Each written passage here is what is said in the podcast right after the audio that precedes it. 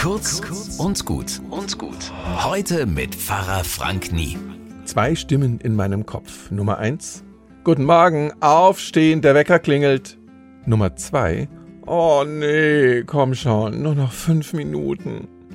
Kennt ihr sicher. Da diskutieren zwei Stimmen munter in eurem Kopf. Eine sagt ja, die andere nein. Und ihr horcht ihnen zu und wisst nicht, was ihr tun sollt.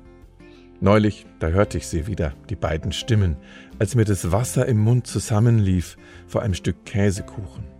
Nummer eins, los, iss ihn, der ist super lecker. Nummer zwei, hast du nicht gehört? Du sollst ihn essen.